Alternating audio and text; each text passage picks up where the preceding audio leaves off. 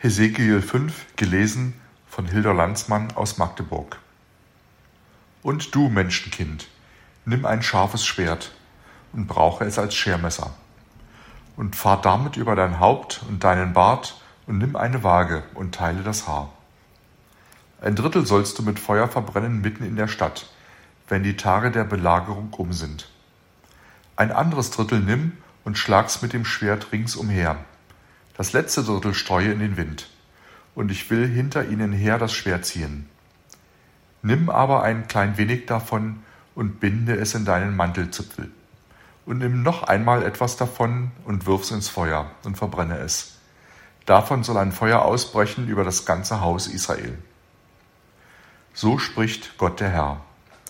Das ist Jerusalem, das ich mitten unter die Völker gesetzt habe und unter die Länder ringsumher aber es widersprach meinen Ordnungen und trieb es schlimmer als die Völker und war gegen meine Gebote ungehorsamer als die Länder, die ringsumher liegen.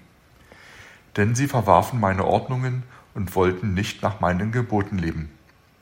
Darum, so spricht Gott der Herr, weil ihr es schlimmer getrieben habt als die Völker, die um euch her sind, und nach meinen Geboten nicht gelebt und meine Ordnungen nicht gehalten habt und nicht einmal nach den Ordnungen der Völker gelebt habt, die um euch her sind. Darum, so spricht Gott der Herr, siehe, auch ich will an dich und Gericht über dich ergehen lassen vor den Augen der Völker und will so mit dir umgehen, wie ich es nie getan habe und auch nicht mehr tun werde, um all deiner Gräuel willen. Darum sollen inmitten in deiner Mitte Väter ihre Kinder und Kinder ihre Väter fressen, und ich will solches Gericht über dich ergehen lassen, dass alle, die von dir übrig geblieben sind, in alle Winde zerstreut werden. Darum, so wahr ich lebe, spricht Gott der Herr, weil du mein Heiligtum mit all deinen Götzen und Gräueln unrein gemacht hast, will auch ich dich zerschlagen. Und mein Auge soll ohne Mitleid auf dich blicken, und ich will nicht gnädig sein. Es soll ein Drittel von dir an der Pest sterben und durch Hunger vernichtet werden in deiner Mitte. Und das zweite Drittel soll durch Schwert fallen, rings um dich her.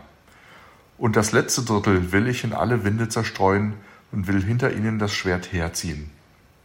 So soll mein Zorn vollendet werden und mein Grimm über sie zum Ziel kommen, dass ich meinen Mut kühle und sie sollen erfahren, dass ich, der Herr, es in meinem Eifer, in meinem Eifer geredet habe, wenn ich meinen Grimm an ihnen vollende.